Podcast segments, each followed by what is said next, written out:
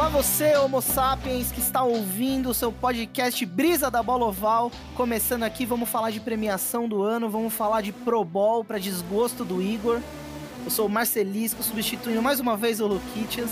E manda a vinheta pra gente, por favor, Luiz.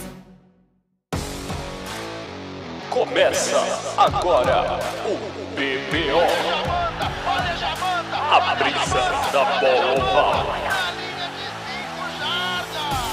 Eu sou o Marcelisco e queria mandar um abraço para quem é fã de tubérculos, batatas, inhame, mandioca, mandioquinha, mandioquinha é brabo, hein? Abraço para você que é fã das coisas corretas na alimentação. Ai, o nome é Aipim, tá? Só pra constar.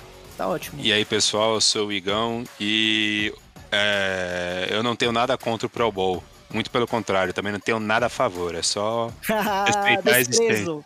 É só respeitar a existência, entendeu? Ah, tá bom. Tem até amigos que vão pro Pro Bowl, mas, sabe, longe de mim, eu não quero mostrar isso pros meus filhos.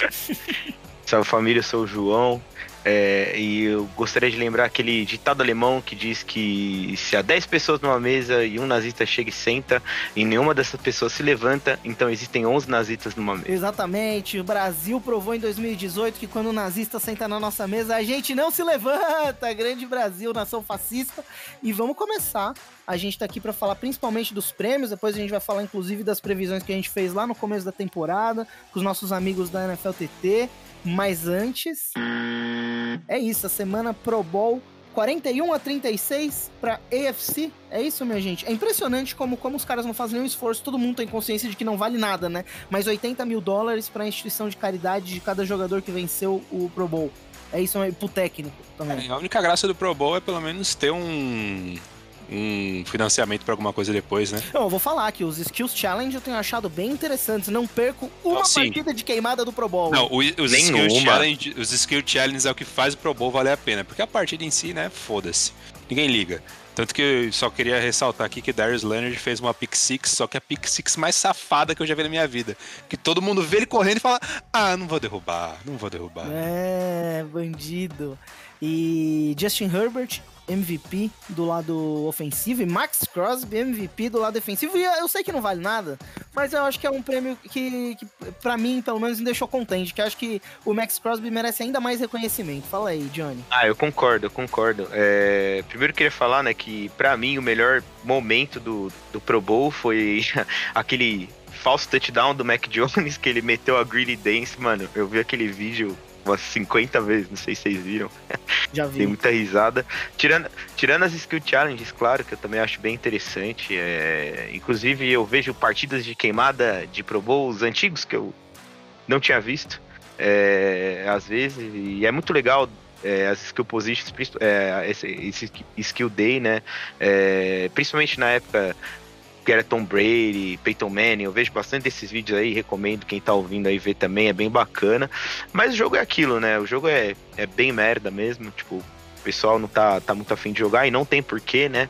É, porque a, a pós-temporada tá aí, né? E a galera quer ficar de boa, ninguém quer ter uma, uma lesão séria, ninguém quer passar a off-season inteira é, machucado e realmente não tem o porquê o jogador é, é, é, se esforçar, é mais uma questão mesmo de pelo show, para ajudar e tal. É, eu não sou contra acabar com o Pro Bowl, mas eu acho que com o jogo em si. É que arrecada muito dinheiro, né? O fato de ter o jogo, Sim. mas o jogo é bem merda mesmo. Então, cara, pegando até o gancho do que você tá falando, tem um vídeo que todo ano, quando chega no Pro Bowl, um vídeo do Sean Taylor arrebentando um Panther no, num Pro Bowl e a galera compartilha falando, é, o Sean Taylor levava o jogo a sério, eu não sei o quê. Eu acho a coisa mais escrota do mundo, o Sean Taylor, jogador histórico da NFL, falecido, frequentemente homenageado, com razão, mas ele bater no Panther no Pro Bowl é um negócio que eu não consigo engolir não, mesmo. É absurdo. Não tem o menor cabimento e todo ano a galera compartilha achando o máximo. Logo no Panther, tá ligado? Porra, o mano. Panther, velho. É, então. é, o Prime Time também, né? Deu declaração que o Pro Bowl é vergonha, que na época dele é, não era assim e tal, e tem nada a ver, cara. Isso daí, isso daí, o Marcelo, sabe o que me lembra? Aquele texto do Pedro Bial contra um time de cadeira de rodas, tá ligado? Que ele. É um texto Pô. falso, mas que fala que, tipo, ele queria jogar pra valer, não sei o que lá, e aí ele joga com um time só de crianças deficientes que estão em cadeira de roda, ele faz 30 gols e fica humilhando os moleques depois, tá ligado? isso. É um texto mentiroso, mas, tipo, é meio que essa vibe, tá ligado, mano? Pô, Entendi. pra que, que você tá batendo Panther, velho? Pelo amor de Deus, exato, mano. Exato, exato. É muito muito acima, né? E, mano, e a pancada é realmente um- uma visão. tenho- O vídeo é compartilhado com alguma razão, mas assim, porra, sacanagem, né? Eu tenho, velho? eu tenho o texto em mãos aqui, ó. É, lembrando que é fake, tá? Pedro Bial faz 30 gols contra time de futebol de cadeira de rodas. A torcida atordoada continuou a assistir o jogo em nome da caridade, mas vários pais ficaram irritados com a atitude de Bial. João Fausto, o qual seu filho de 6 anos, Felipe, saiu da quadra chorando, levou ele e seu amigo para casa logo depois do primeiro tempo. Ao perceber que mais pais estavam tirando seus filhos do jogo, Pedro começou a gritar: Perdedores, perdedores, perdedores, seguido de risadas. Outro pai falou: esse cara doa 5 mil reais e acha, que, e acha que isso dá o direito dele fazer o que ele quiser. Depois do jogo, Pedro falou pra mídia, abre aspas. Eu estabeleci que ia quebrar o recorde do Falcão de mais gols em um jogo. E foi isso que eu fiz. Foi por uma boa causa. Eu não poderia ficar mais feliz com o meu jogo. E uma fotinha do Bial numa quadra de. uma quadra poliesportiva. Quem se deu o trabalho de criar essa ficção, cara? Não, pô, ma- mas uma ótima criação, vamos falar a real. Agora, é- essa criação, mano, pra mim tem é o mesmo valor de querer bater num Panther num jogo de Pro Bowl que não vale porra nenhuma, tá ligado? No grosso, no grosso, você só assiste se você não estiver fazendo nada. Se tiver alguma coisinha pra fazer no dia, você esquece da partida. É, eu realmente não entendi o paralelo que você tentou criar, mas é isso mesmo, Igor. Ah, se fuder, vai. Não, mas, mano, é, é isso. Não tem porquê, né? Fazer uma coisa dessa. E é engraçado realmente que se for ver esses vídeos aí no YouTube de, sei lá, as maiores. Os maiores tackles do. Os, ag- os tackles mais agressivos do futebol americano, você sempre vai ver esse lance do, do Sean Taylor. Tipo, provavelmente o único lance do Pro Bowl na história que, que vai aparecer num vídeo desse tipo. Agora, um skill challenge que eu gosto bastante é de kicker. Porque ele faz parecer que alguns kickers merda são muito bons. Na verdade, não é merda, né? Porque o cara Mas possivelmente o fica no que Pro que Bowl. era merda, exato. Então, mais, um, mais uns que você achava que era melhor do que realmente são, eles vão pro Skill Challenge, desempenham muito bem na temporada seguinte, fracassam. Tipo, Graham Gano.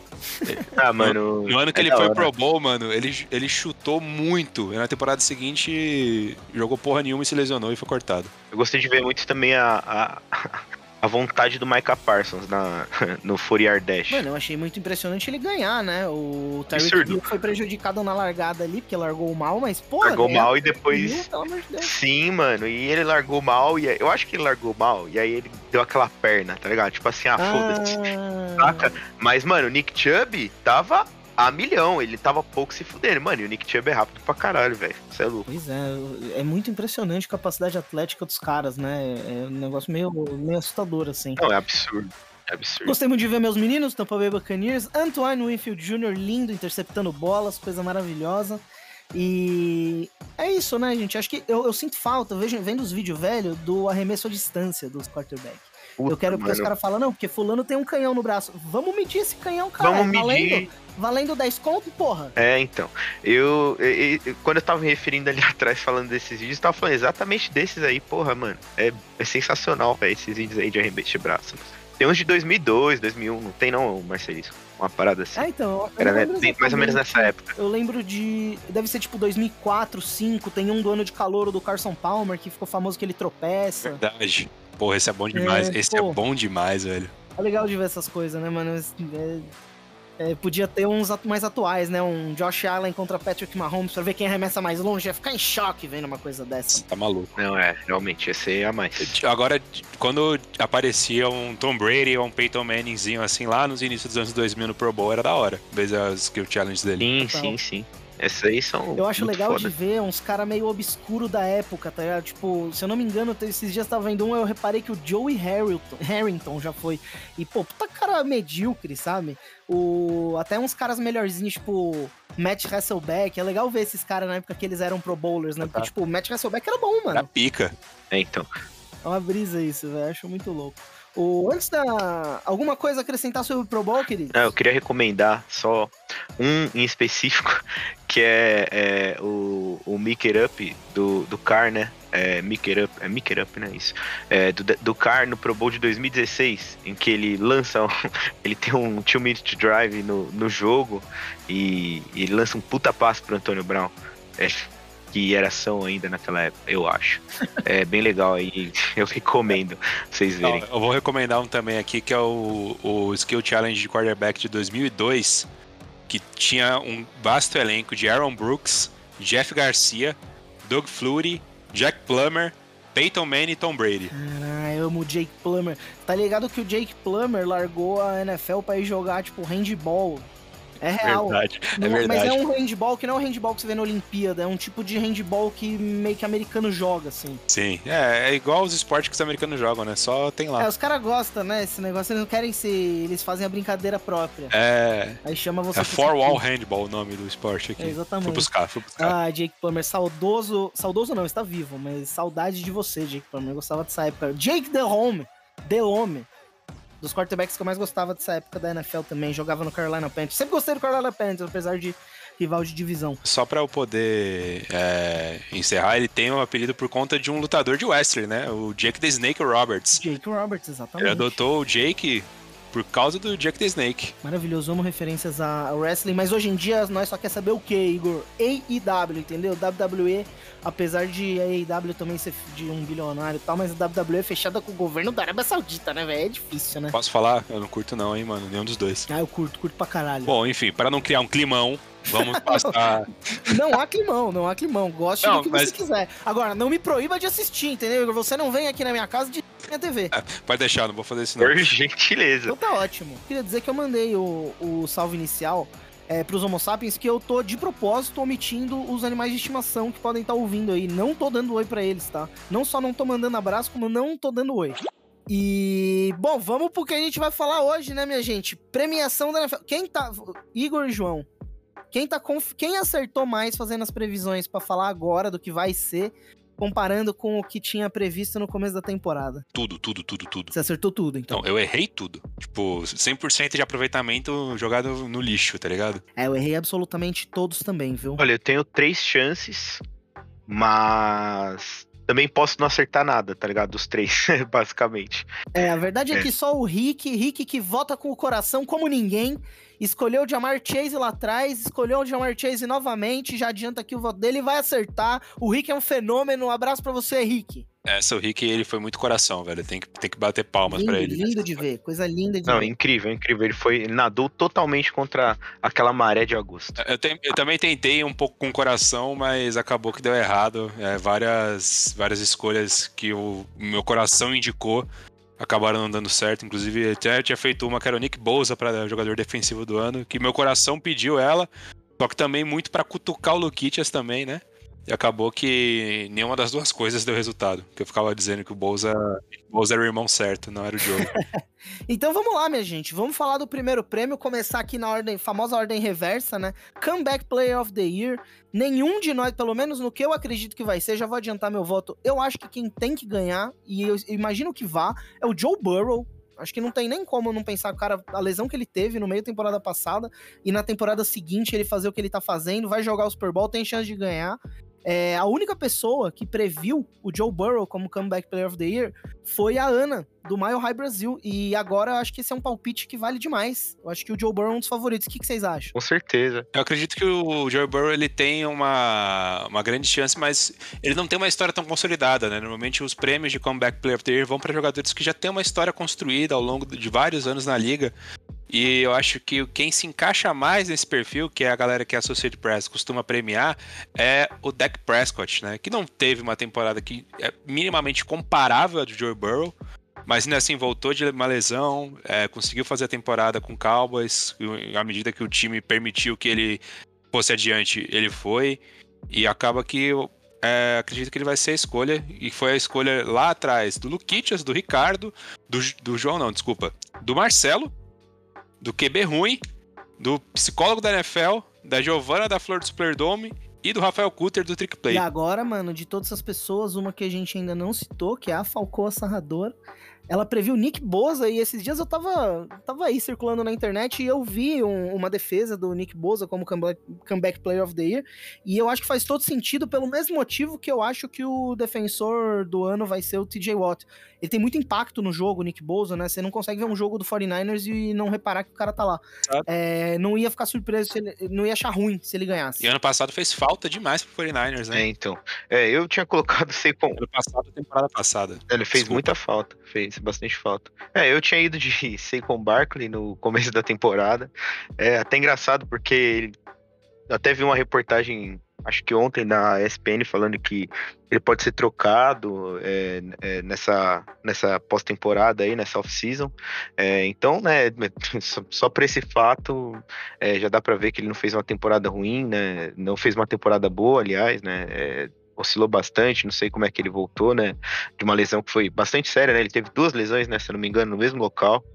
E, enfim, agora eu tô com o Marcelisco, acho que Joe Burrow na cabeça. É, é incrível, é, mesmo que isso tenha é, é se é, atenuado mais na, na pós-temporada, eu ainda acho que na temporada regular ainda dá Joe Burrow. E eu só queria comentar aqui a minha escolha, que foi o Christian McCaffrey, né? Lá atrás eu tinha sugerido que ele poderia ser o Comeback Player of the Year. Eu já vou adiantar, ano que vem eu vou de novo nele, tá? Porque não é possível que um cara mantenha dois anos de lesão. Só o Luck consegue isso. Não invoque o nome de, do senhor Luck em volta de lesões aqui, apesar de que esse é meio que o único cenário onde ele vai ser invocado. Uma pena, hein, Igor? Lamentamos muito o fim da carreira de Andrew Luck, hein? Fica um, um segundo de silêncio aí. Inclusive porque se Cincinnati não arrumar essa linha, ofensiva, essa linha ofensiva, Joe Burrow pode ser o próximo Andrew Luck, né? Deus me livre. Bate na parede, na, na madeira três vezes. É, pelo visto, o próximo, o próximo Andrew Luck vai ser o McCaffrey, né? Com tanta lesão acumulada. É, eu, eu vou ser obrigado a falar, apesar. Amo o Andrew Luck, mas o Joe Burrow já chegou num Super Bowl, né? Então. Pô, se fudeu. É, então contra os fatos eu. É complicado. Pô, a bola tava murcha, cara. Porra. É, não, não precisava, não precisava. Peço desculpas, hein, Igor? E, e, mais uma vez, saudades para você, garoto André Sorte. E o próximo prêmio, esse aqui, esse aqui, gente, eu, vou, eu acho que esse é o prêmio mais difícil de prever esse ano. Talvez mais que o MVP, com tudo que aconteceu com Aaron Rodgers fora do campo e, e tal. Mas o prêmio de treinador do ano, para mim, tá um, um, negócio muito. Tem muito nome que se ganhar, eu vou, eu vou achar merecidíssimo. Eu não sei por onde começar a, a ter certeza. Então não vou ter. Meu chute no começo do ano foi o Sean McVay, porque eu tava esperando uma temporada avassaladora dele, do Rams e do Matt Stafford. É, eles estão no Super Bowl, mas não foi uma temporada avassaladora, né? E meu palpite hoje seria o Mike Vrabel, por causa do que aconteceu depois que o Derrick Henry saiu, né? O, eles conseguiram o, o, a seed número 1, um, mesmo sem o Derrick Henry estar tá em campo na, no final da temporada. É, não sei, vocês acham um absurdo? O que, que, que, vocês acham que, que tem? Vocês acham que tem alguém para quem a mídia tá mais direcionada? Olha, eu eu tinha colocado o Sean McVay também no começo da temporada e eu vou manter o Sean McVay agora. É, é, eu acho que se a gente for colocar aí no papel, é, a, a troca pelo Stafford foi todo, acho que todos nós concordamos que foi o diferencial para esse time estar tá no Super Bowl, né? É, e, e, e, enfim, todo o caminho por, é, por lá, é, por mais que o Stafford é, tenha tido algumas interceptações, o time tem oscilado um pouco, perdido alguns jogos importantes, eu acho que isso faz parte é, de uma temporada é, e, e, eu acho que o trabalho como um todo é, do Chama que veio foi, foi bem bacana. Mas o, o, o, o, o, Vrabel, o Vrabel é, ele tem muita chance, mano. Tem muita chance também. É, sei lá, eu acho que eu colocaria o Shanahan no, no meio também. É, não sei, quem mais vocês colocariam aí né? nesse, nesse bolo de que se ganhar tá tudo bem? Bill Belichick, se ganhar, eu acho que. Bill Belichick, Mike não Tomlin, ficaria. Pra Mal, mim, com Mike Tomlin. tem que estar tá na conversa. O, o, que o Mike Tomlin fez, eu acho que um, uma coisa que valoriza muito o trabalho do treinador é o cara conseguir mais do que as peças dele te dão a entender que ele vai conseguir, né? Então, o que eu falei do Mike Vrabel aí é porque o, o, o Tennessee Titans é um time que muito dependente do Derrick Henry, porque tem um quarterback que é, alguns acham melhor ou pior aí, mas ele é limitado. E, e o Mike Vrabel montar a defesa que montou e chegar onde chegou com o time que ele tem é uma coisa que tem que valorizar muito. E a mesma coisa serve pro Mike Tomlin. O Mike Tomlin é impressionante como entra ano, sai ano. É, nem com a queda de produção do, do Big Ben, o Mike Tomlin deixou o Pittsburgh Steelers cair de produção como time, né?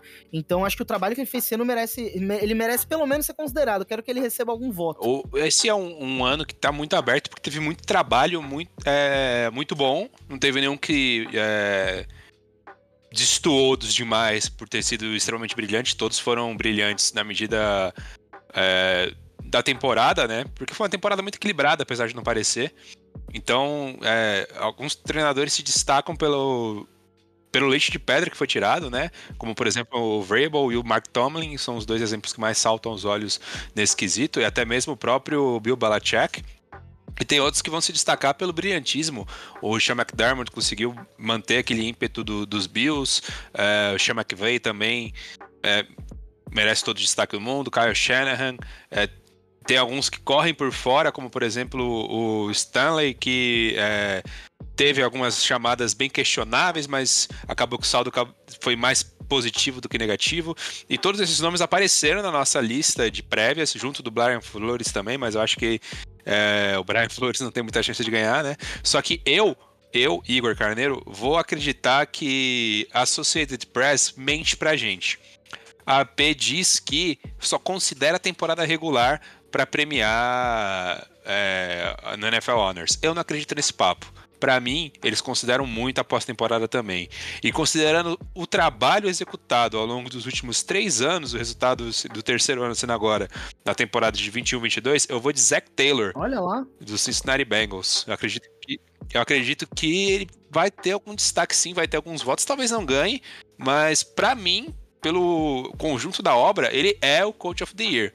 É, eu acho que a P Olha. acaba premiando uns treinadores que têm mais nome de mercado, né? Como, por exemplo, o próprio Sean McVay, uhum. é, o Belichick, mas o merecedor, na minha leitura, é justamente o Zach Taylor, até por não ter uma linha ofensiva muito é, relevante, né? É uma linha ofensiva de merda e conseguiu levar o time pro Super Bowl. Então, eu. É um trabalho, trabalho impressionante mesmo. O... o mérito para ele aqui, treinador do ano, sim. O, eu acho um excelente ponto, e o que chama atenção da sua fala sobre o Zac Taylor é que na, nas prévias aqui que a gente fez do, dos prêmios, lá no começo do ano, no começo da temporada, ninguém falou o nome do Zac Taylor. Brandon Staley, em compensação, aparece quatro vezes. Nenhuma fui e... eu. Que decepção, hein, Brandon Staley? A minha aposta tinha sido McDermott, que ainda corre, mas acho que ele tá atrás de outros nomes, né? Acho que ele ainda tem chance, o Bill Belichick ainda tem chance. Acho que dos palpites estão aqui, o único que acaba que não tem chance pela temporada, além do Brandon Staley, é o Brian Flores, lamentavelmente. Tinha achado um ótimo palpite da, da G Sociarelli, abraço pra ela do, no começo da temporada e aconteceu o que aconteceu. Flores... Não era pra ter sido mandado embora, tá, mano? Enfim. É, então. É, o Brian Flores, é, ele não vai ganhar, né, o Coach of the Year, infelizmente, mas eu espero que ele ganhe nos tribunais. É isso, o, o Brian Flores, é, eu sou fã do trabalho dele, gostaria de ver mais, mas a verdade é que ele tomou a decisão de parar de ser treinador e ser um agente de mudança. Eu acho que é, é isso, ele, ele sabia as consequências do que ele tava começando e eu espero que ele tenha muito sucesso na empreitada dele. É isso que eu tenho pra falar. E... Mas não vai ganhar o Coach of the Year. Ele, né? o que aconteceu com o Kaepernick, né? Ele sabe muito bem o que ele estava se metendo. E que bom que ele resolveu tomar essa postura, porque a gente precisa de pessoas que tenham esse ímpeto de liderança, né? E o framboesa de ouro pela cagada do ano vai pro Bibalacek, né? Porra, caralho, confundiu os Bryans. Puta que pariu, velho. Não, é é lamentável, né? E o cara é. ter esse acesso à, à, à, franquia adversária a ponto de saber a contratação antes, né? Porque o Bill Belichick tem esse relacionamento com os Giants, ganhou um Super Bowl lá como coordenador defensivo, mas mas, pô, o cara ficar sabendo da contratação antes do.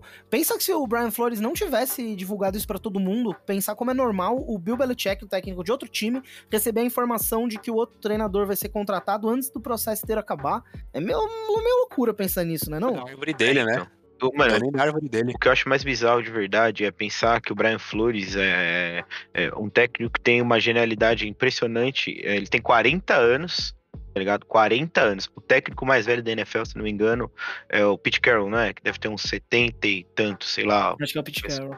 Mas enfim, é... mano, são 30 anos de diferença, tá ligado? No mínimo aí. Entre os dois. E, tipo, mano, ele tinha muito futuro, tinha um futuro promissor pela frente, se, se a gente fosse colocar desse, desse lado. E, e, e para ele ter é, abdicado disso tudo é, pensa em como ele, ele deve ter sentido, como deve ter sido complicado para ele, Sim. como deve ter sido pesado. É uma coisa que é tipo é, é sobre-humano mesmo, assim, é complicado. Por isso que eu torço bastante que dê certo é, essa empreitada e que é, algumas coisas mudem, é, que tem que mudar e é isso, né, mano? É uma pena pro, pro esporte em geral, é, é, é uma pena. É, estamos sempre do lado de, de todas as denúncias aí de prática antirracista e acho que a gente tem que. É isso aí, João. Não sei nem o que acrescentar, mano.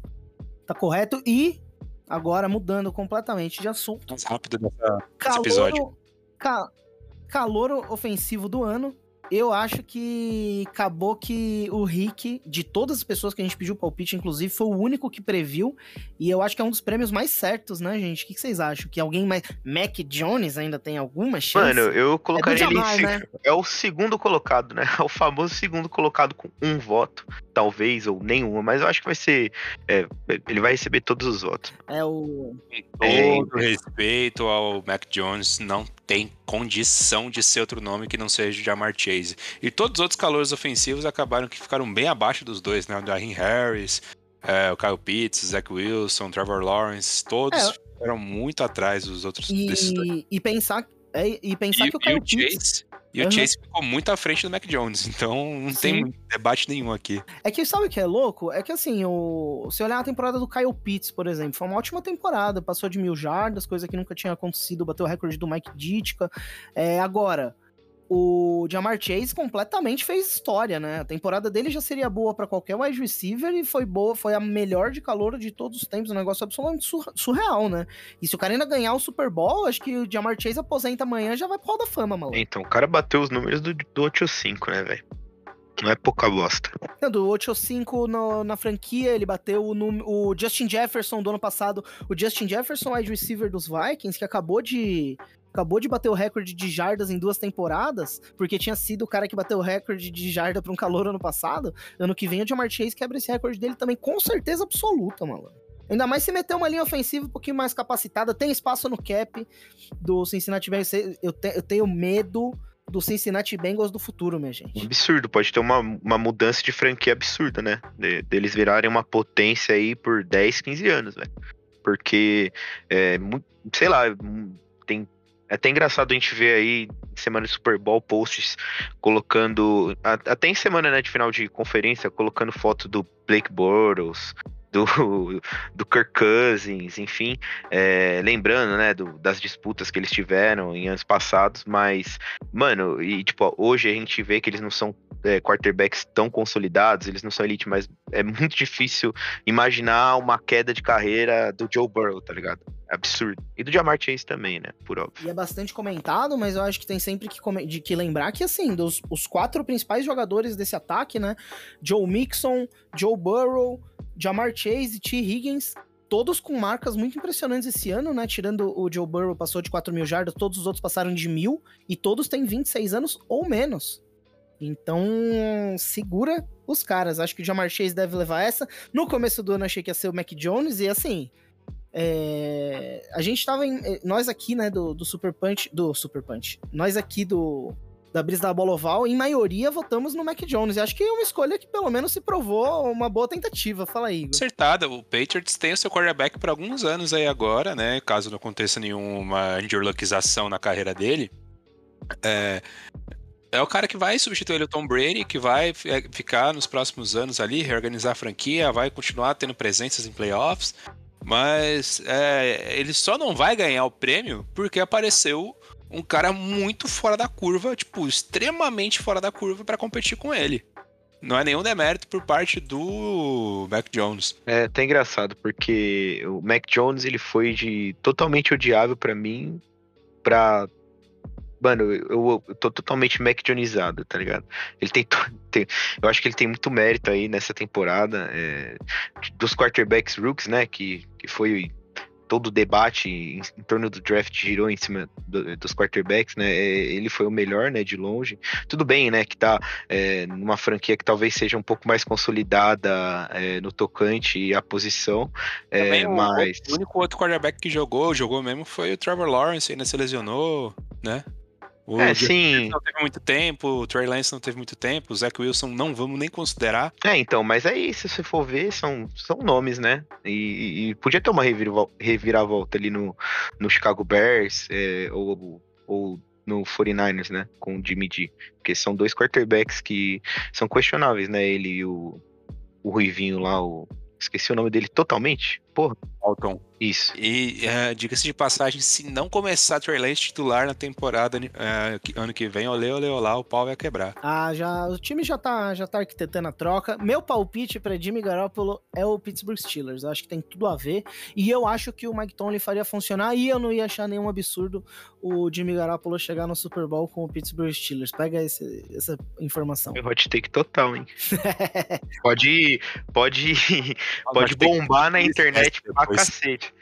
Não, quando, quando rolar, se rolar, Não vai rolar. eu, vamos pegar e mostrar. Se não rolar, Beleza, não rolar é uma coisa tão normal que vocês nem vão, ficar- nem vão lembrar que isso tinha acontecido. Não, eu, eu- eu É, já vou esquecer é bom. no final desse episódio. É bom que a gente só vai lembrar se acontecer, tá ligado? Então é isso. Exato, ele pode ir pra outro time também e eu não preciso nem ficar preocupado. Ai, Jimmy Garoppolo, impressionante como você não serve para nada, querido. Ao contrário desses defensores calouros aqui, eu falei pra vocês que de todos os meus palpites no começo da temporada, eu não tinha nenhum que eu ia acertar, mas eu tava errado porque eu tinha previsto e prevejo novamente e não tem como tirar das mãos de Micah Parsons, linebacker do Dallas Cowboys, calouro, dos melhores jogadores da temporada, não só calouro, hein? O que, que vocês acham que vocês, principalmente vocês dois, John e Igor, que estavam emocionados com a escolha do Indianapolis Colts, Quit Pay, e votaram nele ao invés do gloriosíssimo Micah Parsons? Fez uma temporada excepcional. Não tem nem debate. Ele é o, o calor defensivo que mais se destaca. E não tem nem alguém próximo dele, igual o Mac Jones está próximo de Jamar Chase. E o Mac Jones está longe. Não tem ninguém nem é, longe de estar perto do Micah Parsons. o Quiddy Pie, ele aparecia como uma solução para uma defesa do Colts, que já era uma defesa muito consolidada e era aquela peça de encaixe que, se funcionasse, era certeiro. In- Infelizmente, o Quiripai não funcionou, mas não é que ele seja um bust.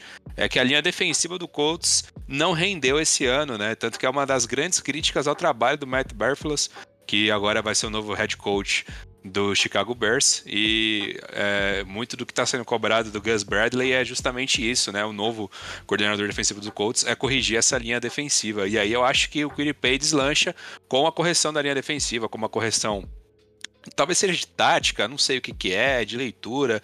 Mas tem alguns talentos lá, mas só o Justin Houston, Houston conseguiu performar de defensive end ali.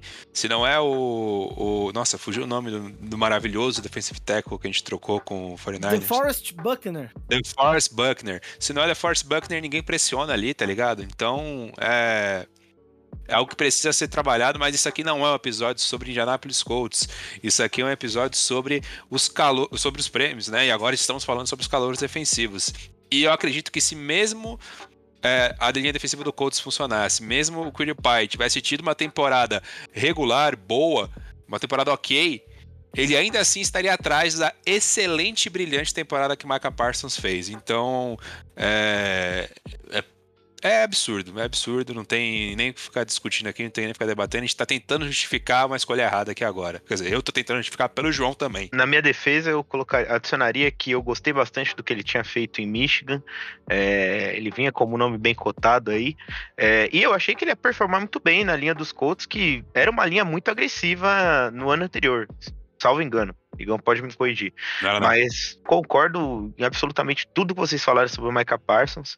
É um cara extremamente incrível que ganhou uma corrida do Tark Hill no Pro Bowl, no Skill Day, então é isso. Uma coisa que eu gosto muito do, do Micah Parsons é que, pra mim, ele, ele é meio que. Se você fosse fazer um documentário explicando a nova geração, geração de linebackers que vai ser necessária para parar caras como o Lamar Jackson, o próprio Patrick Mahomes, é, Jonathan, é, Josh Allen.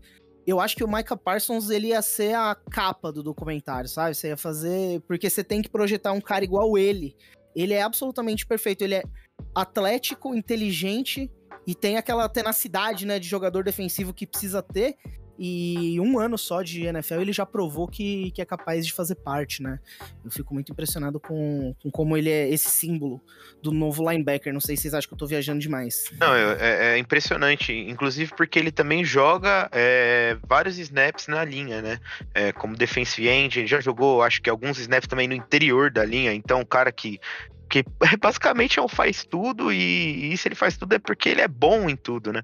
É, lógico que a posição dele é linebacker e tal, e não tem nem como comparar a posição de um cara que, que joga ali no interior da linha, que é um trabalho muito mais difícil, mas é um cara que, para mim, é, lá na frente, daqui a 25 anos, quando a gente estiver gravando o BBO número 8.243, é, o, ele vai desafiar aí o melhor jogador defensivo da história do Aaron Donald, cara. De verdade. Eu achei bem absurdo o que ele fez essa temporada aí. Eu ia citar o nome dele do lado do Lawrence Taylor e achei que você já pegou muito bem o, o Aaron Donald. Nossa, Aaron Donald. Bom, fico até em choque, né? Mais alguma consideração sobre o calor defensivo do ano? Recebemos aqui votos que merecem atenção para JC Horn, Jamin Davis. JC Horn recebeu dois votos, hein? Um do Lukitius e um do QB ruim. E voto também para Greg Rousseau, amo esse voto, jogou muito bem o, o calor do Ed do Buffalo Bills. De Franco, Vitor Franco deu previsão nele. Jeremiah Uso Coromo, eu acho que ele ia estar nesse documentário, que o Micah Parsons ia ser a capa, teve uma ótima temporada, que realmente ninguém passa do Micah Parsons. E o Patrick Surtain, o cornerback do, do Denver Broncos, foi a previsão do, da Ana do Mile High, naturalmente, mas que acho que também tem muito ainda para fazer. Nunca passaria de Micah Parsons nessa temporada. Nunca. E, e é até engraçado porque o, o JC Horn, ele não ganharia nem se fosse cornerback defensivo do ano, né? Rookie defensivo do ano. Porque o, o como é que fala? O pô, fugiu agora o nome dele. Cacete. O. Trevor Diggs? Não, não. O. Cornerback rookie do Chargers, pô. Azante Samuel Jr. Mano, o que ele jogou foi absurdo esse ano. Muito mais que o Jace Horn. É, e ele não tava nas previsões de prêmio agora, é que agora não, também tá muito unânime com o Micah Parsons. O Patrick né? Certain também, né, pô? É, o próprio Patrick Certain jogou pra cacete sim, esse sim. ano. Enfim. Não, ele jogou bem, teve uma boa temporada. É que o Azante Samuel também, eu achei que ele brilhou. No primeiro, pelo menos na, quando as coisas estavam indo bem para os Chargers, eu achava que o Azante Samuel tava se destacando muito. Agora, é, pelo que eu já vi de algumas previsões desse prêmio que estão sendo feitas essa semana, né, já com a temporada no espelho retrovisor, é, eu acho que esse prêmio do jogador ofensivo do ano vai ser um debate entre o jogador ofensivo do ano e o MVP, né? E eu não sei, eu acho que a temporada foi bem. Foi bem mais. Acho que foi mais disputada do que a gente tá acostumado. Não sei se vocês acham que é bobagem falar isso. E eu acho que o jogador ofensivo do ano pode ou não influenciar no MVP. Se você acreditar que Cooper Cup tem chance de ganhar o MVP. Eu não acredito que ele vai ganhar o MVP, portanto, meu voto para jogador ofensivo do, da temporada, acho que nem tem como não ser ele, né? Não sei se que vocês concordam. Só fazer o adendo aqui de que o Carson Wentz estragou a chance do Jonathan Taylor ganhar esse prêmio. Porque os números do Jonathan Taylor são tão impressionantes quanto o do Cooper Cup. E dentro da mentira que a Associated Press conta pra gente de que considera só a temporada regular, caso o Colts tivesse passado pra, pra, pra playoff, né, pra pós-temporada, o Jonathan Taylor com certeza poderia rivalizar com o Cooper Cup. É, mas infelizmente, por conta de um imbecil anti-vax, um merda, é, a gente não vai ter o Jonathan Taylor premiado com esse belíssimo prêmio. Mas eu também não acredito que o Cooper Cup tenha bala na agulha para conseguir os é, 26 votos que o cacifem como MVP. Então, é, eu tô contigo, Marcelo. O Offensive Player of the Year vai sobrar para ele e vai estar tá muito bem presenteado. É, e... Para mim, vai ser até a premiação de MVP, na verdade. Sim. A dinâmica da premiação, eu acho que ela reforça um negócio que eu acho meio tóxico que acontece nos debates nas redes, que é quando você fala que prefere um jogador a outro o jogador que tá sendo preterido, geralmente seu interlocutor trata como se você odiasse, assim. na verdade, você só tá falando que um foi melhor. E, e dar o prêmio de jogador ofensivo do ano pro Cooper Cup, eu acho que de certa forma é uma injustiça com o Jonathan Taylor mesmo, né? Porque só tem um prêmio para dar. Essa que é a verdade. A temporada do Jonathan Taylor foi espetacular. Mas o Cooper Cup, não sei se pelo tanto pelo pela corrida que eles estão fazendo agora nos playoffs, Vigor. Acho que a temporada regular do Cooper Cup foi meio impressionante também, bem assustadora. Ela foi muito assustadora. É que o, o Cooper Cup, ele divide o holofote com mais jogadores. Hum. O Jonathan Taylor era o ponto focal total do ataque do Indianapolis Colts. Isso é real. É apenas, é apenas por isso, tá ligado? Tipo, quando você tem uma, um protagonismo no, no, no, seu setor, seja o ataque, seja a defesa, e um time acaba indo mais longe, esse, esse protagonismo vira um holofote. E esse holofote vira prêmios. É, esse é o único motivo que colocaria o Jonathan Taylor um passo à frente do E Johnny, você Cooper Cup. também, você também previu o Cooper Cup ganhando esse prêmio? É, então, eu tinha colocado o Josh Allen no, no começo né, da temporada. É até triste, né? Falar que o Josh Allen não tá nessa disputa. Eu acho que ficaria. é, eu acho que vai ser o Cooper Cup é, e, e o Jonathan Taylor fi- ficaria logo atrás. É até triste não colocar o Allen é, né, né, na, na discussão. Mas é isso aí que vocês falaram. Tipo, é, é, não tem muito o que dizer, né? O, que o- o que o Cooper Cup fez esse ano é simplesmente fantástico, é absurdo. É, é, é ridículo. E na pós-temporada está se repetindo. E a última vez que ele jogou contra os Bengals, ele teve 200 jardas. Tá ligado? Eu vou, cara é um eu absurdo. vou citar também mais uma pena de não estar podendo ser premiado agora, que foi o jogador que eu escolhi lá atrás, que é ninguém mais, ninguém menos que Derrick Henry. Que eu acho um jogador excepcional, apesar do time que ele joga, né? Isso é uma merda. Mas eu acho ele um jogador excepcional e, infelizmente, por conta da lesão, ele acabou perdendo essa temporada. Uma Eu pena. sou da opinião, na verdade, eu sou da teoria de que a lesão do Derrick Henry atrapalhou um pouco a narrativa do Jonathan Taylor pra ganhar esse prêmio. Porque se o Derrick Henry tivesse terminado a temporada e o Jonathan Taylor tivesse tido a temporada que ele teve com o Derrick Henry não tendo, eu acho que ia ficar uma sensação de que teve uma corrida pelo prêmio entre os dois, porque são dois jogadores da mesma posição. E eu acho que não ter tido isso, simplesmente você estampa o Cooper Cup como ele foi muito muito acima que o- do resto e, e não tem nem papo. Infelizmente, vamos. Jonathan Taylor vai ter que fazer isso de novo enquanto o Cooper Cup não estiver fazendo pra poder ganhar esse prêmio ano que vem. Tudo que o Jonathan Taylor precisa é passar pros playoffs, mano. Só isso. FJ Josh Allen total também. Absurdo. A temporada dele foi muito boa. Mas eu acho que ele nem vai ser votado. É que, tipo, eu, eu, eu- sou o baba-ovo declarado do Josh Allen aqui. Isso não é segredo pra ninguém que ouve esse podcast é, com uma certa regularidade ou com uma certa falta de frequência. Mas o Josh Allen não teve o mesmo brilhantismo que esses outros dois nomes tiveram, né? E isso é até triste de se falar, mas é, o Josh Allen não tá na mesma prateleira de importância pro ataque dos Colts e dos Rams que o Cooper Cup e o Jonathan Taylor tiveram no ano de 2021, 2022. Uau. Concordo. Concordo com você. Isso não é Concordo. nenhum demérito do Josh Allen, tá? Porque o Josh Allen Com certeza. Sim, Teve uma porque ele também temporada. teve é, uma ótima temporada. E uma pós-temporada ainda mais incrível. Apesar de ter perdido. Nossa, eu- Não, tem um ponto. Tem um ponto. Nossa, dos, dos jogos mais incríveis que eu já vi de um quarterback. Ele perdendo pro, pro Buffalo Bills, sem pegar na bola na prorrogação, blá blá blá, cara, o coroa. Votos da- do começo da temporada pro prêmio de jogador ofensivo do ano: Alvin Kamara, Christian McCaffrey, Derrick Henry. Eu votei no Nick Chubb. Amo todos esses votos, inclusive o meu. Lamar Jackson, próprio Josh Allen, Saquon Barkley. Porra, Saquon Barkley, cara, é um Aí- negócio, né? Quando ele entrou Aí- na, na NFL... Aí eu vou pedir desculpa aqui, mano. Difícil defender esse voto lá atrás, viu, Vitor? Porra, velho. Não, não, tô- não vou nem falar do. Não ia nem falar do voto, eu ia falar do próprio Saquon Barkley, né? Porque eu acho que ele é um cara com potencial pra, pra chegar nesse nível de jogador ofensivo Ele do teve- ano. Ele só nunca Eu- chega, né? Ele Eu acho que ele chega. teve esse potencial, só que ele não conseguiu é, é, desenvolver esse potencial todo dele atrás de um time horrível, que é o time do Giants, tá ligado? Eu acho que ele sofre do mesmo mal que Stafford sofre. Só que a diferença é que a carreira de um running back é muito mais curta e ele ainda teve muita lesão pra piorar, tá ligado? Eu acho que todo o potencial que a gente via no Secon Barkley morreu. Eu não vejo mais ele como um jogador que possa despontar e ano que vem, se tiver, se tiver melhor, tiver saudável, consiga correr pra de repente ter um número absurdo de jardas e disputar um prêmio de jogador ofensivo do ano. Pode ser que aconteça, mas eu acho isso muito improvável. Muito improvável mesmo. Eu acho que o Nahin Harris, por exemplo. É, Najee Harris, desculpa. Tá mil anos luz na frente do Saquon Barkley nessa corrida e ele não vai chegar lá, tá ligado? eu acho que é nesse nível. Tem um ponto, e eu gostei da comparação. Apesar de que eu acho que o Najee Harris vai ter uma. Vai ter mais regularidade na carreira. Tomara que não se machuque. Tomara que ninguém se machuque nunca.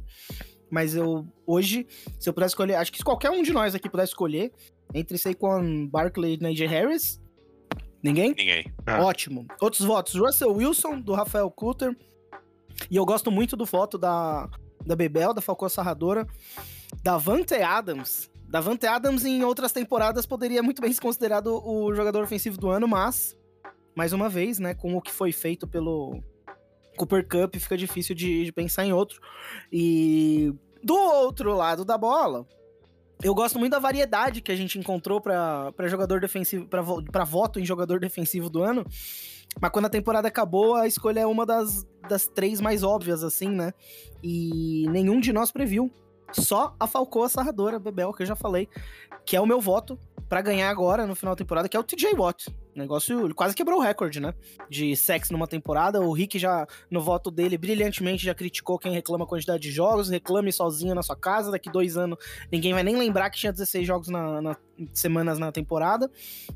E eu acho que é o TJ Watt. O que, que vocês acham? É O TJ Watt, não tem jeito. O cara igualou o recorde de sexo em 15 jogos. É, é bom, é bem importante frisar isso, como o Rick disse, em 15 jogos. É, então não vai ter aquela papagaiada toda de que aumentou o, o número de jogos e agora ficou mais fácil, etc. Mas é, enfim, a vida é assim. As coisas O mudam. que eu acho é que E- eu, eu só não votei no TJ Watt porque ele é muito chorão. Porque eu tenho até certeza que se pegar a gravação do episódio que a gente falou do Mandina Wars lá em agosto, acho que foi agosto ou iníciozinho de setembro, eu até viro e falo, pô, acho que o TJ Watt pode aparecer, mas vai tomar no cu, ele é muito chorão, não sei o que lá. Acho que eu só não cravei esse resultado aqui porque o, personagem jogou contra. Mas aí eu vou, vou, vou abrir uma, uma, uma, uma, uma fita aqui com vocês. É, qual a possibilidade do Aaron Donald ganhar de novo pra vocês? Vocês acham que é totalmente luna é ser totalmente lunático? Porque eu acho, é, tirando toda essa é, bagunça da mídia e tal, claro que eu daria pro TJ Watt, eu acho que ele vai ganhar. Mas eu não duvido os caras darem pra ele, não. Porque eu acho que o TJ Watt merecia no passado já. É, Entendeu? mas se não fosse o E- ano passado ele ter merecido e não ganhado, e ele ser um cara vocal a respeito, né? Eu acho, eu, eu acho até, não quero ficar julgando nada, mas eu acho chato pra caralho os caras que pedem prêmio. Você é um adulto, sabe? Você ganha, você é milionário, você é reconhecido por todo mundo como um dos melhores na, na profissão que você faz, talvez de todos os tempos. Aí você precisa de um prêmio, no- É, tipo, é. sabe? Eu, eu acho meio puta merda, supera, sabe? Mas por que ele fez isso ano passado? É pelo mesmo motivo que reclama com a arbitragem no meio de um jogo de futebol. Você não reclama com a arbitragem num jogo de futebol pela marcação que ele acabou de fazer. Você reclama pela arbitra com a arbitragem pelas próximas, né? Então o TJ Watt reclamou com a arbitragem ano passado e esse ano eu achei difícil. O cara lá empatar o recorde de sexo na temporada como ele fez é um negócio realmente muito impressionante. Então, eu acho difícil tirar dele esse ano. Acho que esse é o ponto. O Aaron Donald, acho que enquanto estiver Sim. vivo, vai sempre merecer, né? Aposen- Acho que- Aposentado ele merece. Ele, ele tá provando que Aposentado ele ele é esse tipo de cara. Não, é capaz dele aposentado sacar um jogador nem reparou. É, exatamente. É, TJ Watt. E, e, de novo, eu achei maravilhosa a variedade de votos que a gente encontrou. Gosto muito do voto do Lukic no Darion James, mas acho que a própria temporada dos Chargers foi por água abaixo, né? Miles Garrett, Miles Garrett por um tempo na temporada teve chance, hein? Não, não queria não queria ser o chato aqui, mas o Miles Garrett estava nessa corrida de jogador defensivo do ano. Ele, o TJ Watt e o Aaron Sim, sim. É, ele vinha bem, né? Eu acho que, que também teve um breakout lá em Cleveland, né? É, Teve umas lesões na defesa e tal. É, mas ele vinha bem, né? É, mas eu acho que agora é indiscutível, né? Se eu fosse colocar assim, colocaria o, o, o TJ Watt, lógico, e eu colocaria o Aaron Donald um pouquinho ali por trás, tá ligado? Mas é, eu, não, eu não me surpreenderia dele ganhar, não, deles darem pra ele. Porque o cara é simplesmente fantástico. Total. Todo ano Total. ele é fantástico. É, o, o que eu acho que é o prêmio mais difícil. é, geralmente, eu tenho a impressão quando chega o fim da temporada que é muito fácil saber quem vai ganhar o prêmio, justamente porque por que a gente acompanha não só o jogo, como a discussão que acontece na mídia, então a gente sabe as narrativas estão predominando, dá pra ter uma ideia de quem vai ganhar o prêmio. Esse ano, e eu realmente acho que é por causa da posição dele fora do campo, do Aaron Rodgers, que é um antivacina imbecil, eu acho que por causa disso, ele como MVP é algo que não é tão certo quanto eu acharia se ele não fosse esse babaca. Não sei se vocês concordam. Não, eu concordo totalmente. É, eu tinha colocado ele e infelizmente eu vou ter que manter, né? Porque é o que eu acho que vai acontecer. Eu acho que ele vai ganhar. É, mas é isso. A temporada dele, se for, é muito difícil separar a pessoa Aaron Rodgers do jogador Aaron Rodgers hoje pra mim, mas é, já que eu tenho que secar aqui, é, a temporada dele foi absurda e é, é bem difícil em números assim é, falar contra, né? A não ser o Tom Brady pra mim. Pra mim eu ficaria entre os dois. Eu gostaria que fosse o Tom Brady, Cê inclusive. acha- Vocês acham mesmo que o Tom Brady tem chance? Porra, Eu acho. eu acho é, pra caralho. O, o Tom, Ah, entre ele e o Aaron Rodgers? Por né? Pra mim, com pra mim tem certeza. chance. Pra mim tá entre os dois. dois. Eu, eu acho que o que pesa muito a favor do Tom Brady nessa conta é justamente a narrativa da aposentadoria, né? Que aí, pô, a NFL adora fazer isso. Pra- Sim, imagina- meu, e ele tem só três MVP, pô. Mas- é, então, vai ficar Só bem três, atrás do, do- Vai ficar atrás do, do Peyton Manning de qualquer jeito, não, não vai chegar nos 5. Mas ainda assim, é, imagina a capa do jornal. É, sete Super Bowls, quatro MVPs e um deles foi quando eu já tava aposentado, tá ligado? Pô, os caras vão querer muito construir essa narrativa. Ah, Eu sinto que existe essa possibilidade e eu sinto que o Tom Brady vai ganhar votos por causa disso. Ele não foi nem de longe o MVP. Nem de longe. O Cooper Cup e o Jonathan Taylor, no merecimento e na técnica, estão à frente do Tom Brady na corrida Ah, eu discordo. pro, pro MVP. Estão Eu na discordo. frente, muito, muito. Isso é a questão da análise esportiva, né? A premiação funciona de uma forma completamente diferente. Hum. E dentro de toda a lógica e das mentiras que a Associated Press conta pra nós, eu acho que ele acaba crescendo e vai ganhar, vai ganhar voto, tá? Vai ganhar bastante voto. Não vai ser papo de dois, não. O que você acha, Marcelisco? Eu acho que essa era a próxima discussão, né? É, o Cooper Cup merece estar nessa conversa ou não? Porque pra mim, se você não dá esse prêmio para Aaron Rodgers, que teve o quê? quatro interceptações na temporada, é um cara absolutamente impressionante que ele faz parecer normal. É, se não fosse ele, eu acho que o Tom Brady pode até entrar na conversa, mas tem que ser junto com o Cooper Cup. Eu não acho que o, o Tom Brady, por ser quarterback, por ser quem ele é, por ser a última temporada da, carre da carreira mais histórica de todas, é, junta tudo isso e eu acho que ele ainda tá muito perto do Cooper Cup. Então eu acho que é, se o Aaron Rodgers não for ganhar por causa dessa da discussão, eu acho que não tem que ser certo que o Tom Brady ganhe. Acho que tinha que ser uma coisa completamente apertada. Inclusive, no passado já teve co-MVPs, né? Se eu não me engano, foi o Peyton Manning e o Steve McNair, é, quarterback do, do Titans. É, não, não, não ia achar nenhum absurdo o Cooper Cup ganhar esse prêmio junto, porque o Aaron Rodgers que ele fez, eu acho que supera, acaba, porque ele é quarterback, porque ele lidera o ataque inteiro tal, ele acaba superando o, o impacto do Cooper Cup, mas o, mesmo com esse cenário, o Cooper Cup é tão impressionante que eu acho que pra cima do que o Tom Brady fez na temporada, eu acho que ele tem mais mérito. Então, isso que eu tô. Eu acho que essa vai ser. O prêmio de MVP vai ser uma grande resposta. Eu acho que do, o quanto que influenciou o Aaron Rodgers ser um, um super babaca. Inclusive, a gente tava falando do Joe Rogan é, antes do podcast começar. O Aaron Rodgers falou que se informou sobre vacinas com um podcast de Joe Rogan, um podcast de ideias é, racistas, fascistas e anti-vacina. É engraçado como essas coisas sempre andam de mãos dadas, né? Então, Aaron Rodgers, o quão, quão influente é a babaquice do Aaron Rodgers? Só pra poder amarrar aqui a questão, a última vez que teve co é, MVP foi em 2003 mesmo, com o Peyton Manning e o Steve McNair. E é, a premiação da Pro Football Awards of... Wide, eh, eh, desculpa, desculpa, desculpa. Pro Football Writers of America. Isso, obrigado. A premiação do Pro Football Writers of America, desde 2004, então, né, que em 2003 premiaram Peyton Manning e Steve McNair na AP, e a PFWA premiou Jamal, Willi, Jamal Lewis. Desde então, a premiação sempre é igual, né? Ganha, ganha cá, ganha colar. Todos os anos o MVP da AP foi o MVP da PFWA. E esse ano, ah, os escritores da América já premiaram o Aaron Rodgers, então é bem provável que a gente esteja presente de um- diante de um bicampeonato, tal qual foi o Peyton Manning em é. 2008 2009. Que paspalho, Não, que cara, merda. que raiva que dá, mas ele é, ele é incrível, É, né? que merda, é, exatamente, incrível, incrível.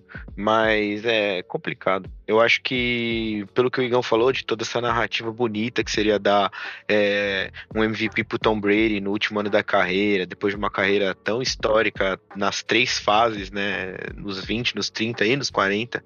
é, e ele, mano, terminou como líder de jardas da liga. Ele Mano, eu acho que pra passe de touchdown também, não foi? É, foi os dois, né? O rating do, do Rodgers é melhor, os jogos também. É, o recorde é o mesmo, né? 13 e 4. Mas é, eu, eu torço pra que Deus coloque a mão no coração, ou sei lá, qualquer coisa coloque a mão no coração da galera e, e dê pro Tom Brady esse prê- prêmio, porque o Aaron Rodgers não pode ganhar. O mal não pode O vencer. Tom Brady liderou a liga em touchdowns lançados, em jardas com mais de 5 mil. Foram 43 touchdowns, mais de 5 mil jardas lançadas.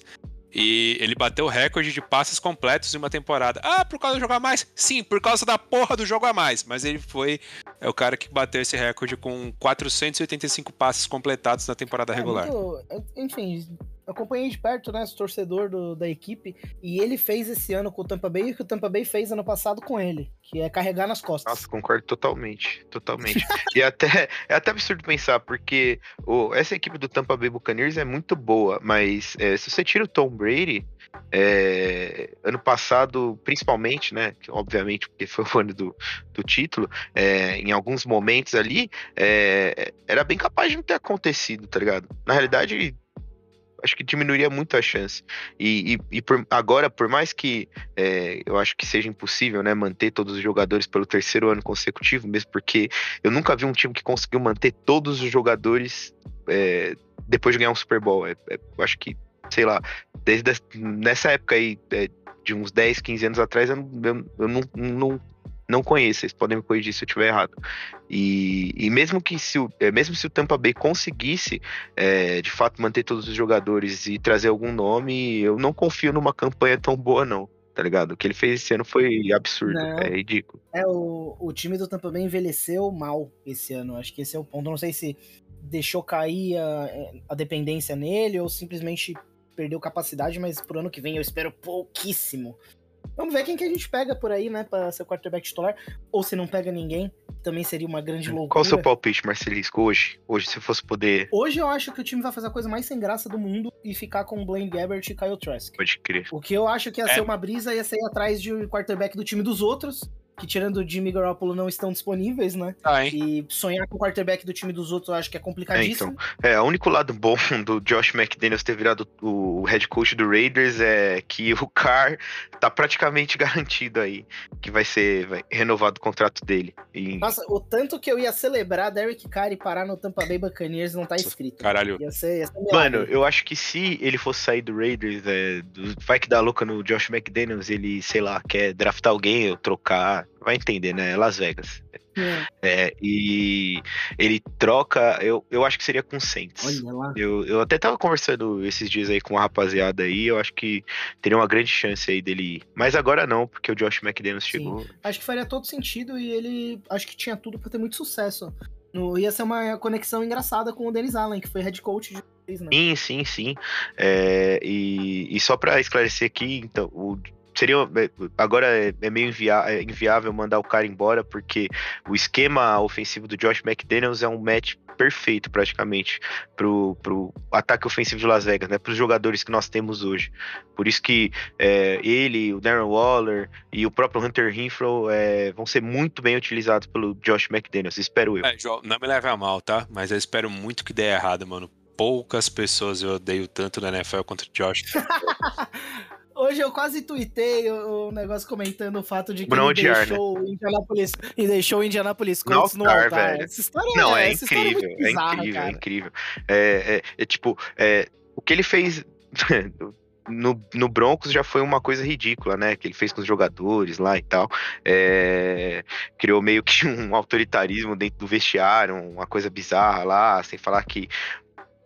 Enfim, a campanha foi pífia, né? Ele draftou é, nosso amigo Jay Cutler, certo? Não, ele draftou o Tim. É, Pera, o- no, no Broncos? É, no Broncos. Ele draftou Tim oh, o Tebow ou Tebow. Tô Thomas? falando merda. Ele draftou o Demarius Thomas, mas ele draftou o Tim Tebow, então é, é uma balança meio complicada. Bem complicado. Draftar o Tim Tebow é um legado lamentável. Inclusive, porque que a gente teve o quê? Tim Tebow na nossa vida. Ele podia ter passado desapercebido por todas as franquias e nunca Ó, ter sido escolhido. Jamais, pô, que é isso? Como que a gente vai ignorar a presença de Tim Tebow, mano?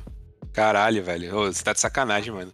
Aquele passe brilhante que vai por cima da cobertura da defesa dos Rams, se eu não me engano, dos Ravens, se eu não me engano. Porra, mano. É, Caralho. infelizmente, o passe dele que vai no meio da cobertura do, do Pittsburgh Steelers e ganha aquele jogo nos playoffs é a maior prova de, de que o Pittsburgh Steelers são uma fraude. Esse é incrível, esse é incrível.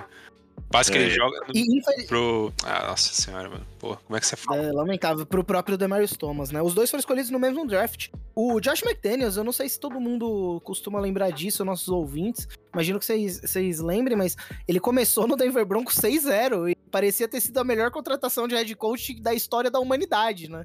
E nunca mais ganhou uma partida com o Denver Broncos. Ele teve toda a sua carreira construída dentro do, do é, New England Patriots, né? Ele treinou, foi defensor assistente, foi, foi personal assistant, foi é, treinador de quarterback, foi é, coordenador ofensivo, aí foi pro Broncos, um fiasco. Aí foi pro, pro Rams e voltou pro, pro Patriots de novo e agora vai ter mais uma corrida como head coach. Mas nunca podemos esquecer da palhaçada que ele fez com o Indianapolis Colts, que ele deixou o time anunciar o contrato pra voltar atrás. Não, é, foi uma coisa totalmente. É, é, além de engraçado, foi antiprofissional, né? Totalmente antiprofissional. Mas eu vou dar uma barrinha ali de 10% de 10% de 100 pro Josh McDaniels de confiança, porque na coletiva dele é, de anunciação, né? Que anunciaram ele e tal, ele falou que ele achava que ele sabia é, muito é, de futebol. É, mas ele descobriu que ele não sabia nada de pessoas.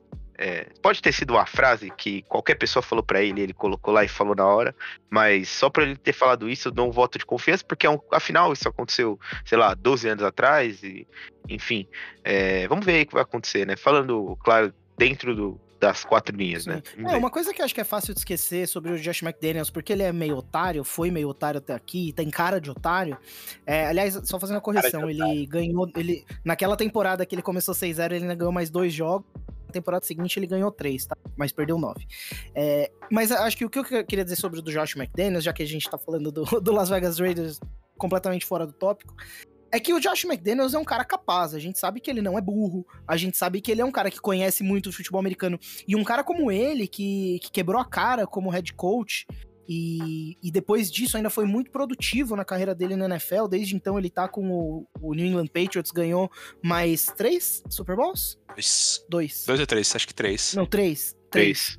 E então é um cara que, que continuou se provando uma boa mente ofensiva, fez um excelente trabalho esse ano com o Mac Jones, e eu gosto da dupla que ele vai fazer com o Derek Carr, porque eu acho que o Derek Carr é um cara que ele é bom de ser treinado. E, e eu acho que o Jo- Josh McDaniels pode acabar sendo um bom treinador, principalmente pro ataque. Então, tô empolgado, tô empolgado, ficaria otimista. É, tem que torcer pra acabar as loucuras por lá, né, né? Exato, exato. É, eu queria me desculpar aí, porque a gente saiu do tópico, né, no comentário sobre o Josh McDaniels, mas já que a gente falou nisso, eu só queria falar que eu concordo com você nessa questão do Carr, porque né, afinal ele já teve sete técnicos, então eu acho que ele é um cara bom de trabalhar. É, a, a gente É. chegou a comentar o porquê que ele foi demitido do Broncos. Não, Ah, é bom. Eu acho que, acho que esse é o fora de tópico pra gente poder encerrar o episódio, né? É, em 2010, na- ele tava indo fazer um jogo. Aquele, aquele jogo de Londres que ninguém dá a menor importância, né? Que é em Wembley, que todo ano tem, é sempre dois times merdas. Em 2010. Foi 2010? Acho que foi 2010. É, era Broncos e 49ers, e ele pagou para o pessoal filmar o vestiário do 49ers pra ele poder ter ideia do que, que o 49ers ia fazer na partida, tá ligado? Pô, isso aqui é. Cara, é, é- é- Eu não sei, mano. Parece que é um intensivão de Bill Belichick que ele resolveu levar e quis fazer do jeito dele, tá ligado? Mas, pô, mano. É, é impressionante o grau de amadorismo da burrice do cidadão pra fazer um negócio desse, mano. E, de- e deixar vazar, né? Que parece que ele teve a preocupação com isso como você tem criando um cágado. Você só deixar lá largado e dar alface umas quatro, cinco vezes na semana. Pô, cara, é de fuder, velho. É impressionante. É, só queria falar que eu me ressinto de você usar essa referência, porque eu tenho um tio que já perdeu uma tartaruga que ele estava tomando conta. As notícias pra me referir sobre o seu tio. É, Acho que é isso, né? Sobre premiação, a gente só queria ouvir. E antes de ouvir a previsão dos nossos queridos e, e amados parceiros da, da NFLTT, é, e já ficou agradecimento tanto pro quarterback ruim, pro psicólogo da NFL, pra Gi Sociarelli das Flores do Superdome, pro Vitor Franco, pro Rafael Kutter do Trick Play, do, pra Ana do Maio High Brasil e pra Falcão Assarradora. Vocês são maravilhosos. Obrigado por, pelo apoio, obrigado por mandar as previsões de vocês. Dá a cara a tapa, tá? Que aqui a gente respeita quem o quê? Dá a cara a tapa? Não tem medo de fazer previsão. E porque a gente vai errar mesmo. Não tem jeito. E vamos aos palpites deles. Fala galera, aqui é o Rick do BBO. Queria já chegar mandando um salve para os nossos telespectadores de ouvido, mandar um salve para meus amigos que estão fazendo esse debate brilhante sobre o NFL Honors. Debate também pro Luquinhas, que, que não está participando do debate, mas que infelizmente está vivo, após passar cinco horas dormindo no metrô de São Paulo essa semana, indo de um ponto final da estação pro, da linha para o outro, mas está vivo, está bem, o Luquinhas está vivo. E um salve também para os nossos amigos aí, né, do NFLTT que decidiram entrar nessa brincadeira e que mandaram os palpites deles também. Então, sem enrolar mais, entrando nos meus, polêmicos palpites. Para mim, o MVP é o Cooper Cup. Não quero saber de quarterback anti-vax nessa posição aqui. Vou com, com o Cup, sei que esse é um prêmio de quarterback, que raramente ganha um running back. O wide receiver nunca ganhou o prêmio, não vai ganhar dessa vez, sei que, que vai, vai ser o Rodgers, mas meu voto é no Cup. É, fiquei em dúvida entre e Jonathan Taylor, na verdade. Mas o Cup teve 300 jardas a mais que todo mundo, teve 20 recepções a mais que todo mundo teve dois touchdowns a mais que todo mundo no planeta essa temporada, então meu voto vai para ele. Defensive Player of the Year vai para minha eterna menção honrosa, que é, que é o TJ Watt. Acho que dessa vez ele foi sim o Defensive Player of the Year. Igual o recorde de sex, foi incrível também com o jogo terrestre. E sei que tem muita gente que vai dizer: ah, mas tem, tem jogo a mais na temporada. E foda-se. Esse é um asterisco que daqui a pouquíssimos anos ninguém vai lembrar, ninguém vai. vai 16, 17 jogos vai ser o padrão. Então, tô nem aí, o recorde é dele também. E lembrando que ele, na verdade, jogou 15 jogos, né? Então nem precisou dos 17. Offensive Player of the Year, Jonathan Taylor. Para minha surpresa, isso é pro, pra irritação do Igor, que, ficou bravo, que achei que ele ia gostar de eu dar um prêmio para alguém do Colts, mas não. Ele tá bravo que o meu Jonathan Taylor, do meu fantasy que eu peguei antes dele, tá nessa posição, mas ele tá assim. Defensive Rookie of the Year é o Michael Parsons, ele era o favoritaço antes de começar a temporada. Até falei que não ia votar nele porque eu queria ser usado no palpite, mas enfim, ele justificou tudo o hype que ele, que ele tinha, um jogador incrível, achado do Cowboys. Offensive Rookie of the Year, aqui vai a minha maior alegria, vocês sabem, porque eu fui o único que apostou no Jamar Chase antes da temporada começar. E vou sustentar o palpite, porque para mim o Chase tem que ganhar esse prêmio e tem que ganhar de forma unânime. Não tô nem aí que quarterback tem tem mais hype, tem mais, sei lá, pompas para ganhar esse tipo de coisa. O Jamar Chase, eu falei, até não acreditando muito na minha própria fala antes da temporada, que ele seria o Offensive Rookie of the Year, porque ele tinha química com o Joe Burrow, o Joe Burrow é um grande quarterback, ele estava lançando 50 passos por jogo até machucar no passado, e o, e o Jamar Chase é, é incrível. E eu achava que ele ia decolar, achava que era o melhor cenário possível, e esse foi. Ele quebrou todos os recordes de, de rookie, como eu estava torcendo para acontecer, e então é, é, dele o prêmio. Comeback Player of the Year vai para o amiguinho dele, o Joe Burrow. É, se arrebentou ano passado, voltou fazendo o que ele fez esse, esse, nessa temporada. E o Coach of the Year para mim é o Mike Tomlin. É um palpite que eu também sei que está errado, que ele não vai ganhar, mas acho incrível o que ele fez com os Steelers essa temporada. A defesa ali que tem toda a, a mão dele, especialista de, defensivo, o ataque que era feio de ver, mas que não funcionava muitas vezes, mas que funcionou o suficiente para ir para os playoffs com esse time que estava meia bomba. Eu sou fãzaço do, do Tony e gostaria de, de, votar no Sean McVay, que até acho que é um dos favoritos para o prêmio, mas vai no Mike Tony. E é isso aí, valeu galera do BBO, continuem aí com o debate de vocês. Sou muito fã, tô ansioso para ouvir o resultado. Valeu. Ah, e só um adendo nessa minha fala, que quando a gente postou os palpites antes da temporada começar, Lá no Twitter eu fui chamado de maluco, pelo meu palpite no Jamar Chase. E para quem me chamou de maluco, e para todo mundo que estiver ouvindo a gente, na verdade, eu só queria falar que tá certo. É, é para xingar mesmo, é para isso que a gente faz esses episódios de prévia. Eu também não acreditava muito no meu palpite, mas a graça do Diná é essa: é a gente gerar debate, é vocês irem lá no Twitter xingar a gente. Quem discorda vai lá xinga a gente, quem concorda vai lá e xinga a gente também. Esse debate bem morados é o motivo da, da gente gravar esse negócio. Então, é para incentivar mesmo. E aí, seus mães nazinhos e mães nazinhos do BBO. Fala aí, meus queridos, estou aqui para comentar aí nossas apostas para os prêmios no começo da temporada. Queria falar que meu MVP esse ano é o Cooper Cup, com certeza. Eu estou defendendo essa aí faz alguns meses e acho que foi a melhor temporada da história de um wide receiver. Então, acho que não tem mais o que ele fazer, assim, para mim mudou os Rams aí de patamar esse ano, com certeza merece o prêmio. Diferente do Mahomes, que apesar de achar que ele estava jogando o melhor futebol americano da vida dele até aquele segundo tempo contra os Bengals, né, não foi bem a temporada toda. E aí, né, o que, que a gente pode fazer? O meu depois, apostei no Miles Garrett, que ficou ali na briga, né? Apesar de atrás. Mas acho que o prêmio tem que ir para Aaron Donald de novo, cara. Achei mais um jogador dos Rams que foi um monstro. Acho que ele devia ser depois todo ano. Eu só eu lembro, lembro de não ter apostado nele só para colocar alguma coisa diferente, mas o homem é muito brabo, não tem jeito, né? Pra mim tinha que levar mais um. É, meu Offensive Player of the Year ficaria aqui com o Aaron Rodgers, né, que foi o melhor quarterback da temporada, né, só para diferenciar do Cup, né, e que provavelmente vai levar o MVP, mas para mim ficaria trocado né, nessa ordem. O Leroy Michael Parsons dispensa apresentações, né, era uma estrela e só não viu quem não quis, papou mesmo. O Roy, né, acho que, cara,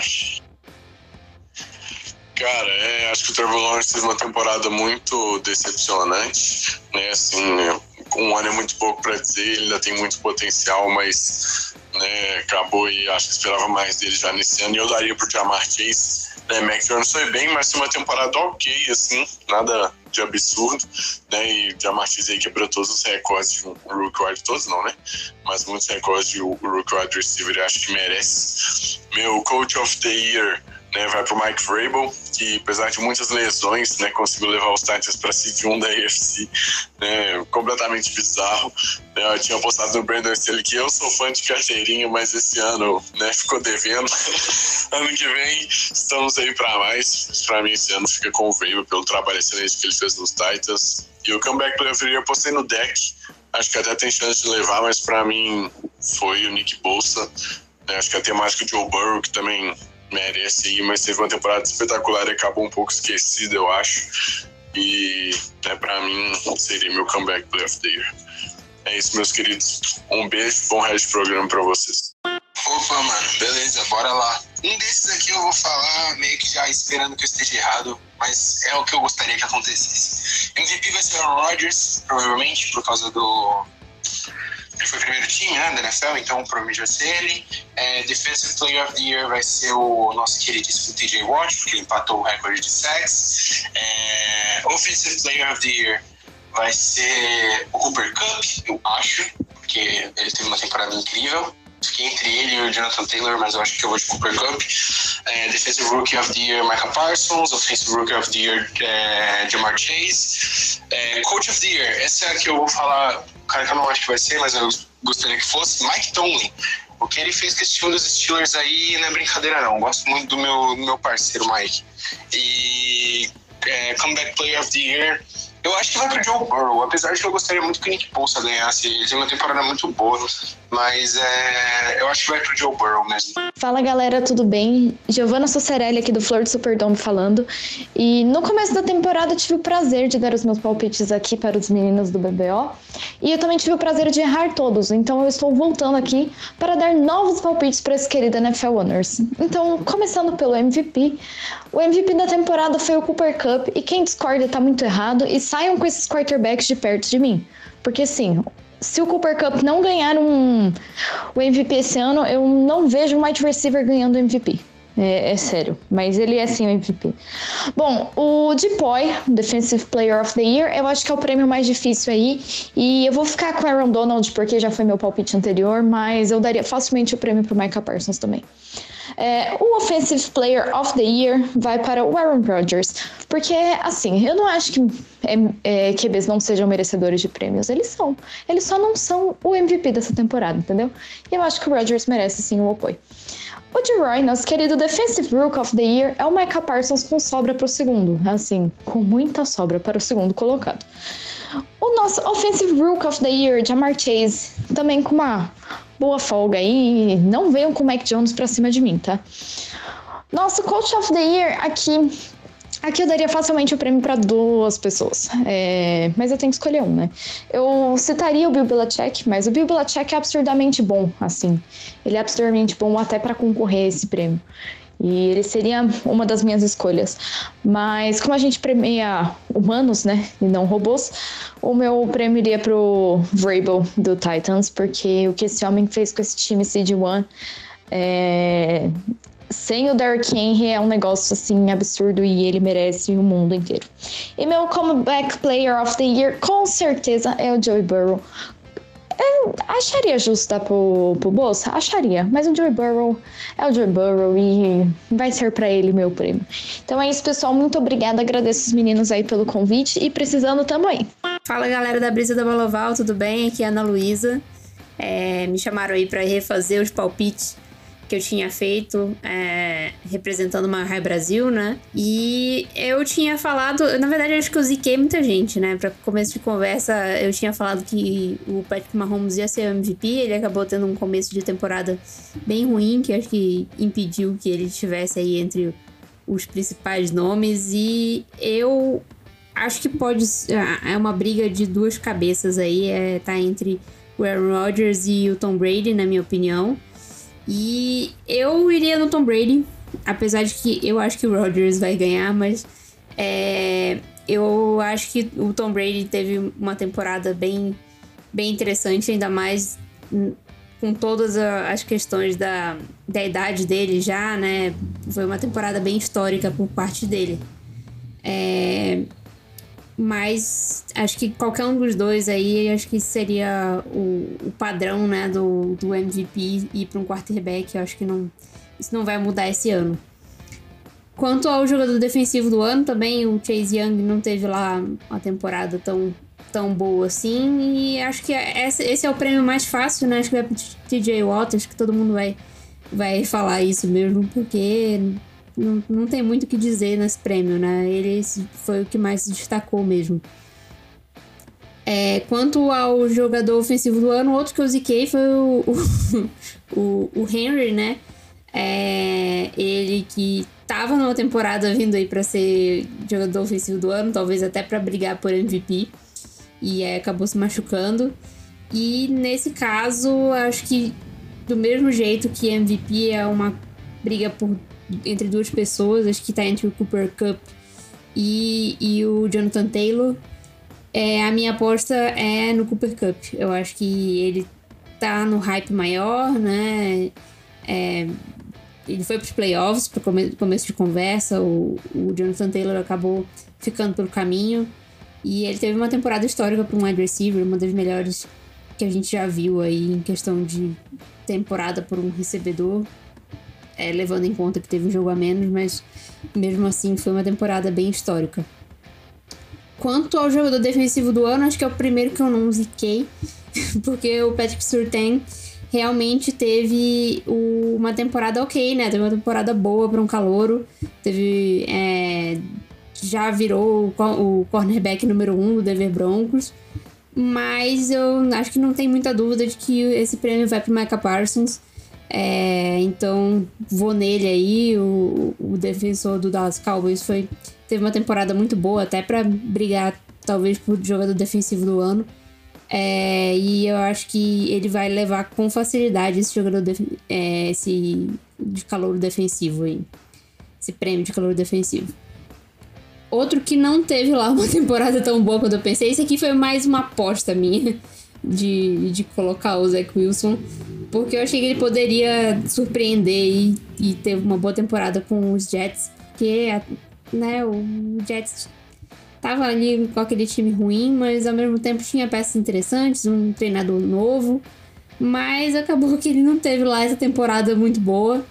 É, eu acho que esse prêmio tá entre o Jamar Chase e, e o, o Mac Jones. Eu vou no Jamar Chase, que eu acho que ele teve a temporada uma temporada novamente é, foi, foi histórica, assim como, como do Cooper Cup. É, a do Jamar Chase para um calouro foi muito boa.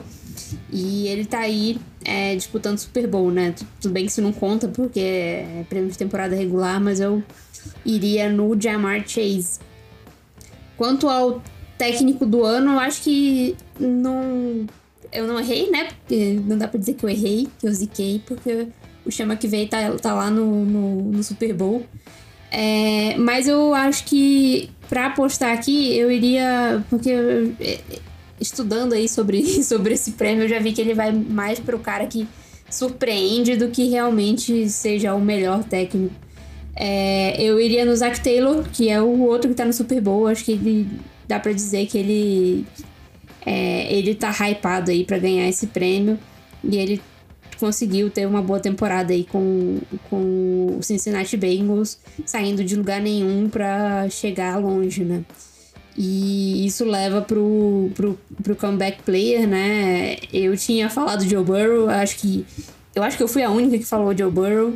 E eu vou manter o Joe Burrow. Acho que por mais que o Dak Prescott realmente tenha tido uma boa temporada, é, retornando de lesão, acho que o, o, Joe Burrow foi melhor do que ele. Ele, ele é, é, um dos três melhores quarterbacks do ano. Acho que dá para dizer, ele tá aí no, no, topo no top 3 para disputa de MVP. Então eu diria que eu mantenho o Joe Burrow. Mas eu acho que o, que o Dak Prescott também tem chance de ganhar, mas eu vou apostar Joe Burrow aqui. É isso aí, galera. Valeu pelo, pelo convite. E Go Broncos na próxima temporada. É isso aí. Tchau, tchau. Fala aí, pessoal. Aqui é o Rafael Cutter, né, do A-Strict Play Brasil.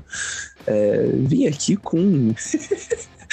Olhando aqui para as picks que eu fiz antes da temporada e que vergonha. É difícil, é difícil defender Baker Mayfield MVP esse ponto. Mas acontece, foi uma aposta que eu que eu tomei e que acabou dando errado. Enfim, meus prêmios para esse ano. Então a gente tem Coach of the Year, que mim vai pro Mike Vrabel, é, é Defensive Player of the Year. Pra mim, vai pro TJ Watt, é, MVP. Pro Cooper Cup, quero nem saber. Uh, o Offensive Player of the Year, eu vou Cara, eu não quero, não quero, não quero nenhum quarterback nessa lista. Eu vou de Jonathan Taylor, Offensive Player of the Year. Não vai ter Rodgers, não vai ter Tom Brady, quero receber. É, que mais? Comeback Player of the Year, fácil Joe Burrow. Uh, e Offensive Rookie, Defensive Rookie, a gente tem Jamar Chase e Micah Parsons. Essa é muito fácil e até meio difícil de sair de um dos dois, tá? Eu espero que não tenha esquecido nada. Tamo junto, abraço e é nóis! Enquanto isso, na sala de justiça. E agora, depois dos palpites dos nossos queridos parceiros, e mais uma vez um beijo no coração de todos vocês, no miocárdio um pouquinho mais para baixo. É, vamos encerrar o episódio e vamos começar as despedidas na ordem alfabética. Igor. Queria agradecer a todos aqui pela presença e por ouvir até esse momento, né? É um episódio muito bacana, muito legal, e é isso. Lembrem-se sempre: se beberem, não virem nazistas. É, com esse comentário aí do Igão, meu, meu tchau vai ter que ser remissivo hoje. Não tem como. É isso mesmo. e aproveitando os temas do momento, hoje é terça-feira, né? É, a NFL Brasil, depois de pressão da, da mulherada na, ter na comunidade. Conseguiu um evento que imagino que vai ser muito legal, o Manas Night Football, no sábado antes do Super Bowl, no YouTube da NFL é, Brasil. Então, quem, quem puder acompanhar, dá uma força pra, pra galera. Vai ter o Guilherme Beltrão também ou não? Eu acho que vai ser só com elas, viu? Bacana, pô. Legal. Eu acho que são só as minas. Eu não sei. Cara, o. Até é importante falar aqui, ó. Mia Mastrócolo, Tatiana Casorla, Jaqueline Lima e a Dani Germano é, vão conduzir. Acho que o Guilherme Beltrão não tem nada, não vai participar. E tem tudo para ser o máximo. Na noite antes do Super Bowl, né? Quem não tiver empolgado, eu estou muito empolgado com o Super Bowl. Vamos fazer mais um episódio do, do BBO essa semana, falando sobre o Super Bowl, falando sobre, principalmente para mim, esse Cincinnati Bengals que não era nem pra estar tá aí tão cedo. E. E. que mais? E é só isso, e é só isso né, minha gente? Fica, fica meu tchau para vocês e uma boa tarefa que você está executando nesse momento. Ei, falou, valeu em família, brigadão aí.